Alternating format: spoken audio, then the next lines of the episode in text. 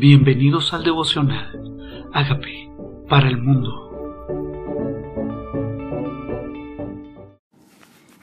Gálatas capítulo 6 Hermanos, si alguno fuera sorprendido en alguna falta, vosotros que sois espirituales, restaurarle con espíritu de mansedumbre, considerándote a ti mismo, no sea que tú también seas tentado. Aquí nos habla no solamente de qué hacer, sino con qué actitud. Nos dice que si sorprendemos a alguno en alguna falta y asume que nosotros que somos espirituales debemos restaurarle. Aquí no dice debemos censurarle o debemos juzgarle, dice debemos restaurarle. Nuestra tendencia cuando vemos a alguien que está cometiendo un pecado es a murmurar o a juzgar o a decir, o simplemente a comunicárselo a otros. Aquí dice restáuralo. Restáuralo con mansedumbre. O sea, me está diciendo con humildad, porque de pronto tú también puedes ser tentado, de pronto tú también puedes caer. O sea que nosotros no estamos exentos y por eso no podemos juzgar. Dice, restaurarle con espíritu de mansedumbre, considerándote también a ti mismo, no sea que tú también seas tentado sobrellevar los unos las cargas de los otros y cumplir así la ley de Cristo. Me está hablando de esto, de orar unos por otros, de sobrellevar las cargas, de, de interceder, de dolernos con el que se duele, de ayudarle a sobrellevar los momentos difíciles. Dice, y cumplida así la ley de Cristo. ¿Cuál es la ley de Cristo? Si nosotros no, no vivimos según la ley del Antiguo Testamento, significa que hay una ley de Cristo y la ley de Cristo es el amor. En eso se ha cumplido la ley, en el amor. Porque el que se cree ser algo, no siendo nada, a sí mismo se engaña.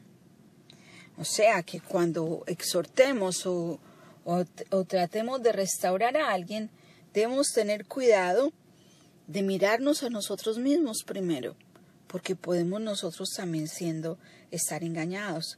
Así que cada uno someta a prueba su obra, entonces tendrá motivo de gloriarse solo respecto de sí mismo y no en otro, porque cada uno llevará su propia carga. Y ahí está. El Señor invita a que nosotros no nos gloriemos, que no tengamos envanecimiento, sino que examinemos nuestra propia obra. El que es enseñado en la palabra, haga partícipe de toda buena obra al que lo instruye. O sea, está invitando a ser parte o a comunicarle o a honrar o a devolver al que le enseña, a ser agradecidos. No os engañéis, Dios no puede ser burlado. Todo lo que el hombre sembrar, eso también segará. Y a veces pensamos que lo hacemos para los hombres, pero realmente cuando Dios nos invita a sembrar, nos invita a sembrar para Él. Dice, todo lo que siembre, lo cosecha. ¿En qué área de nuestra vida estamos sembrando? Deberíamos estar sembrando en todas las áreas para poder tener cosecha en todas las áreas. Dice, Dios no puede ser burlado. O sea, es delante de Dios que vivimos. Dice, porque el que siembra para su carne, de la carne segará corrupción, mas el que siembra para el espíritu, del espíritu segará vida eterna. Sembrar en la carne significa sembrar en nuestro propio esfuerzo, sembrar simplemente lo humano, lo pasajero. Pero debemos sembrar también en el espíritu, dice el que siembra las cosas del espíritu también segará vida eterna. O sea, que es con Dios. Cuando haces cosas espirituales, de Él es el que vas a cosechar. Y no es cualquier cosecha, es la vida eterna misma cuando sembramos en el Espíritu. Entonces no nos cansemos de hacer el bien, porque a su tiempo segaremos si no desmayamos. O sea que también tiene un tiempo esta siembra. Hay un tiempo de cosecha. Hay un tiempo de cosecha. A su tiempo segamos si no desmayamos. No está hablando entonces que somos personas que sembramos en tierra árida, está diciendo, si siembras en el Espíritu vas a tener cosecha. Y esa cosecha es mucho más importante, porque es la vida eterna, no nos cansemos. No sé si estás escuchándome, estás cansado de sembrar, de hacer lo correcto, pero sé que hay un tiempo que no desmayes. Así que si según tengamos oportunidad, hagamos bien a todos y mayormente a los de la familia de la fe. ¿A quién? Dice, hagamos bien a todos, a todos, a todo el que Dios nos ponga al frente. Hazle bien. Pero me dice que prefiera a los de tu familia de la fe. Dice el apóstol Pablo, mirad con cuán grandes letras os escribo de mi propia mano. Todos los que quieren agradar en la carne, estos os obligan a que os circuncidéis, solamente para padecer persecución, no padecer persecución a causa de la cruz de Cristo. O sea que había una circuncisión hecha de manos, una circuncisión hecha en la carne, pero también hay una circuncisión en el espíritu, en el corazón, donde las personas también vuelven a la ley, a buscar el Antiguo Testamento, a ser salvo, a través, querer ser salvo a través de ellos. Dice, ¿por qué? Para no recibir persecución por la cruz de Cristo. O sea que hablar de Cristo y hablar de la cruz era perseguido entre los judíos. Dice, porque ni aun los mismos que se circuncidan guardan la ley, pero quieren que vosotros os circuncidéis para gloriarse en, vuestra carne. Pero lejos esté de mí gloriarme, sino en la cruz de nuestro Señor Jesucristo, porque quien el mundo me, eh, por quien el mundo me es crucificado a mí y yo al mundo.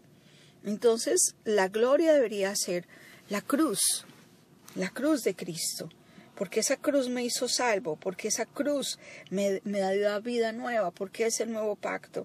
Entonces eso es de lo cual nosotros debemos gloriarnos. Ese debe ser nuestro énfasis, eso es lo que predicamos, la cruz de Cristo.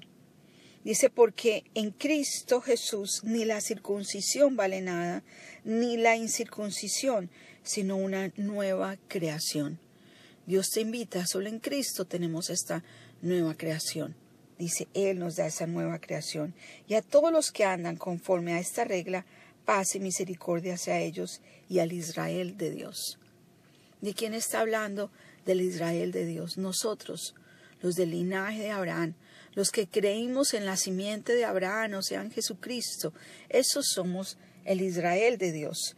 Y dice que nosotros somos nueva creación. O sea, no es circunciso ni incircunciso. O sea, no es, no es el que sigue la ley o el que no la sigue la ley. Realmente es Cristo Jesús a quien nosotros predicamos y es el único, el único que nos hace nueva creación. tenemos una nueva creación en Cristo. Tenemos una nueva creación en Él. Y por eso nosotros tenemos que vivir según esta regla. Esta es la regla. Esta es la regla. La regla es que somos una nueva creación. La regla es que predicamos a Jesucristo y dice misericordia y paz a ellos. De aquí en adelante nadie me cause molestias, porque yo traigo en mi cuerpo las marcas de Jesús. ¿Tienes tú las marcas de Jesús en tu vida? Son esas las que tenemos que proclamar, las que tenemos que pronunciar. Hermano, la gracia de nuestro Señor Jesucristo sea con vuestro espíritu. Amén. ¿A qué nos invita el libro de Gálatas? A no cansarnos de hacer el bien. El libro de Gálatas nos invita a perseverar en la fe. El libro de Gálatas nos invita a perseverar en la fe en la cruz de Cristo, sabiendo que mi salvación no viene de la marca del judaísmo, que es la circuncisión, o de la marca del no judío, que es la incircuncisión, mi fe es en Cristo y en lo que Cristo significa. No te canses de sembrar. No te canses de sembrar en el Espíritu, de hacer cosas espirituales, porque a su tiempo segaremos. Hay un tiempo para todo y esa cosecha va a llegar. Esa cosecha va a llegar. Tal vez es miedo a que a ser perseguidos o a ser censurados. Dice, pero no te canses de hacer el bien. Algunos se circuncidan o se incircuncidan o se dejan sin circuncidarse a causa de lo que piensan los demás. Pero nosotros, nuestra marca es Jesús. Nuestra marca es Jesús. Esas son las marcas de Cristo en nuestra vida. No es una marca física, es una marca de nuestra ley, la ley de Cristo. La ley de Cristo llevar las cargas unos a otros. La ley de Cristo es presentar su cruz en nuestras vidas, que se evidencie Cristo. Y esta es la regla. La regla es esta. Entonces paz, dice paz a todos vosotros. Hoy declaro paz para todo el que la cruz de Cristo es su vida, su marca. Hoy es paz para todo aquel que en Cristo ya ganó, que en Cristo ya venció, porque esa es nuestra esperanza. Hoy no nos cansemos, hoy sigamos sembrando. Dios lo ve todo, Dios lo ve todo. Dice, el que siembra para el Espíritu cosechará la vida eterna. Gracias por ese regalo, Padre. Danos la vida eterna en Cristo Jesús. Él es más que suficiente. Dile, Señor, reconozco que soy pecador. Reconozco que soy inconstante, que a veces quiero desmayar. Pero hoy te entrego mi debilidad. Y te invito a ti, oh Dios, que me permitas, Señor, en cuanto a honra, preferir a los de la familia de la fe. Que me permitas, Señor, representar a Cristo bien. Que me permitas sobrellevar las cargas con mis hermanos, los unos a los otros orar unos por otros. Señor, queremos pedirte que esa, marca de Cristo, esa ley de Cristo se note en nuestras vidas. Que tú estás en nosotros, que somos nueva creación. Gracias por morir en la cruz por mí y resucitar para darme una vida nueva. Te invito a que entres a mi vida como Señor y Salvador y hagas de mí esa persona sana y libre que tú quieres que yo sea. Amén.